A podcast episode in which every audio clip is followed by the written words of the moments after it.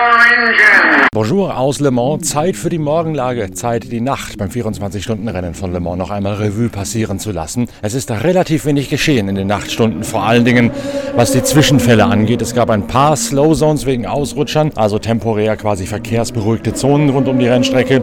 Es gab keine Safety-Car-Phasen, sodass das Material bis aufs Äußerste gefordert ist, sowohl in der Hypercar-Klasse als auch in der GTE Pro-Wertung. Und das hat direkte Auswirkungen auf die Strategie, zumindest bei den Kleinen, also beim Kampf der Porsche gegen die Corvette. An der absoluten Spitze schenkt sich Toyota intern überhaupt nichts. Mehrfach ist die Führung hin und her gewechselt zwischen den beiden Toyota Gazoo Racing GR010 Hybrid. Erst am frühen Morgen um etwa 8.10 Uhr gibt es eine leichte Entschärfung der Gesamtsituation. Allerdings nicht, weil es auf der Strecke rausgefahren worden wäre, sondern weil José María López davon profitiert, dass bei Brandon Hartley ein Reifenschaden hinten rechts aufgetreten ist, sodass das Auto einmal unplanmäßig in die Box musste. Seitdem führt jetzt José María López mit 22 Sekunden vor Brandon Hartley. Der Kampf der beiden Toyota wird mit absolut offenem Visier, ohne Stallregie, ohne Zurückhaltung geführt. Das fällt auch Alexander Wurz auf bei unserer Schalte live in die Toyota-Box zur Analyse der Morgenlage.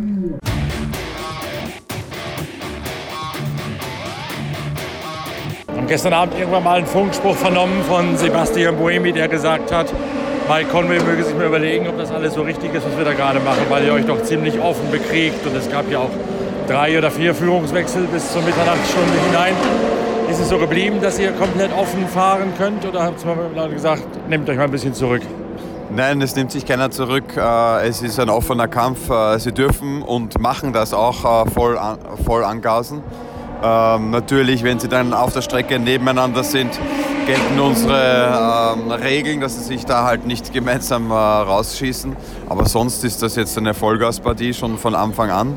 Und es ist ziemlich impressive und beinhart, was hier gefightet wird.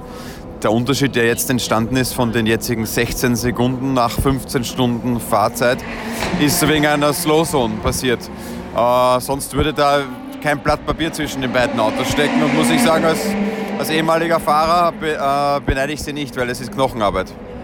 Du sagst es gerade schon, eine kleine Slow Zone hat mal den Unterschied gemacht. Ein kleiner Ausrutscher von José María López gestern hat mal dafür gesorgt, dass es einen Platztausch gegeben hat.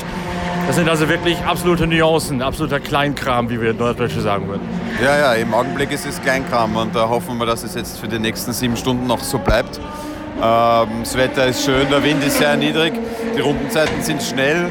Äh, Sebastian hat gerade gesagt, der, der Grip kommt jetzt richtig äh, zur Geltung. Also es ist Happy Hour angesagt. Äh, schauen wir mal, was Rundenzeiten jetzt rauskommen und äh, wie das Rennen sich da jetzt noch entfaltet. Aber äh, als Zuschauer hier, wenn man das beobachtet, wie die beiden Toyota-Autos hier angasen, ist das echt, äh, echt coole Sache. Brandon Hartley hat gestern Abend einmal erklärt, man hätte die Balance des Autos nach dem Warm-up ein bisschen nach vorne verstellt mutmaßlich um besser für die Nacht gerüstet zu sein. Hat sich das so bewahrheitet, dass das eine Auto nachts besser war als das andere? Das habt ihr ja gerne mal bei Toyota, dass es da diese Kleinigkeiten, Abstimmungsveränderungen oder Unterschieden gibt zwischen den beiden Modellen. Ja, ich höre ja immer bei beiden äh, Crews zu und die dürfen machen, was sie wollen hier beim Setup. Äh, und äh, die Achter haben sich entschlossen, noch ein bisschen mehr Frontend, also Grip an der Vorderachse drauf zu tun nach dem Warm-up.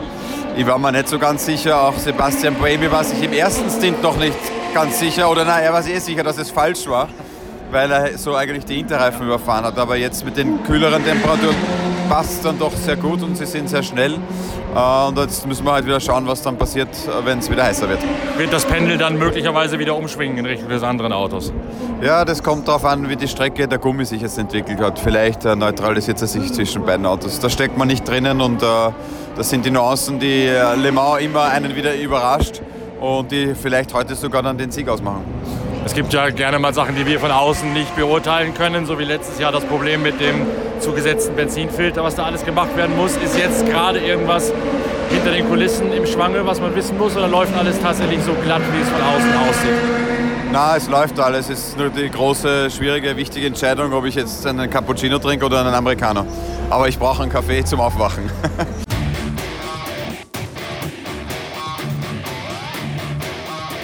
der GTE Pro-Wertung dreht sich zur Stunde gerade das Blatt nach einem Ausrutscher von Michael Christensen, dem Dänen. Im führenden Porsche 911 kommt dieses Auto mit erheblichem Flurschaden jetzt gerade zurückgehumpelt in Richtung der Boxengasse. Damit ist die Führungsarbeit von Michael Christensen dahin und Alexander Sims in der Chevrolet Corvette übernimmt Platz 1 kampflos, weil das Auto von Michael Christensen einen Reifenschaden vorne rechts erleidet infolge dieses Ausrutschers. Die ganze Frontpartie, die ganze Frontschürze ist abgerissen, das Auto humpelt nur noch auf der, auf der Lauffläche ohne Luft im Reifen dahin. Die Porsche-Mechaniker machen sich bereit, um den Wechsel und die größere Reparatur in Anspruch, in, in, in Angriff zu nehmen. Schon vorher hat man einen Großteil der Führung verloren durch einen Bremswechsel, etwa kurz nach 7 Uhr am frühen Morgen. Da hat man das Auto reingeholt, um alle vier Bremsen zu wechseln. Man ging von leicht falschen Verhältnissen aus. Man dachte nämlich, dass die Corvette, mit der man sich bekämpft, das Auto von Alexander Sims, Nick Tandy mit der Nummer 64 noch keine Bremsen gewechselt hätte. Hätten Sie mal den Podcast gehört, dann wüssten Sie, dass es da ja bereits den Noteingriff gegen 22 Uhr gegeben hat, wo Corvette die vorderen Reifen, äh, die vorderen Bremsen gewechselt hat, weil das Bremspedal durchgefallen war bei Nick Tandy. Porsche dachte, Corvette versucht entweder ohne jeglichen Bremsenwechsel durchzukommen oder muss das noch machen, würde dann allerdings vielleicht Zeit gewinnen, weil es nicht vier, sondern nur zwei neue Bremsscheiben gäbe. Als unwahr herausgestellt und hat sich jetzt ohnehin erledigt dadurch, dass Michael Christensen diesen äh, Abflug mit folgendem Reifenschaden hingelegt hat, der jetzt dafür sorgt, dass die Corvette auf einem sicheren ersten Platz vor dem Besten der Ferrari unterwegs ist. Die Überlegung rund um den Bremswechsel und warum Porsche alle vier Bremsen gewechselt hat, liegt genau darin begründet, was ich eingangs gesagt habe, nämlich in, der, in dem extrem hohen Tempo, das über Nacht angeschlagen worden ist, mangels Safety-Car-Phasen mit nur wenigen Slow Zones. Deswegen werden die Bremsen sehr stark beansprucht. Es gab keine Möglichkeit, sie mal abzukühlen, sie mal zu schonen. Und darum hat man bei Porsche ein bisschen darauf gespitzt, dass Corvette es wieder so machen würde wie im vergangenen Jahr und ohne Bremswechsel durchzufahren, was dann allerdings direkt dafür gesorgt hätte, dass die Performance-Einbuße zu groß gewesen wäre. Das war der taktische Irrglaube, den Porsche aufgesessen ist zu Beginn des des äh, Morgens hier in Le Mans. Jetzt allerdings steht sowieso alles Kopf. Michael Christensen ist immer noch unterwegs mit diesem völlig zerfledderten Porsche 911 RSR. Das wird eine Ewigkeit dauern, bis der von der Unodière und von Indianapolis zurückkommt ins Fahrer in die Boxengasse hinein. Und dann gibt es eine ellenlange Reparatur, sodass jetzt die Corvette, in der Alexander Sims unterwegs ist, vor dem Besten der Ferrari von AF Corse auf Platz 2 liegt. Dann auf der dritten Position wird gleich die 91, also der Porsche rund um Frederik Makowiecki, Richard Lietz und Gian-Maria Bruni den dritten Platz übernehmen von Michael Christensen, dem 31-Jährigen aus Karlslunde in Dänemark, der immer noch seinen langen, langen Weg zurück hat.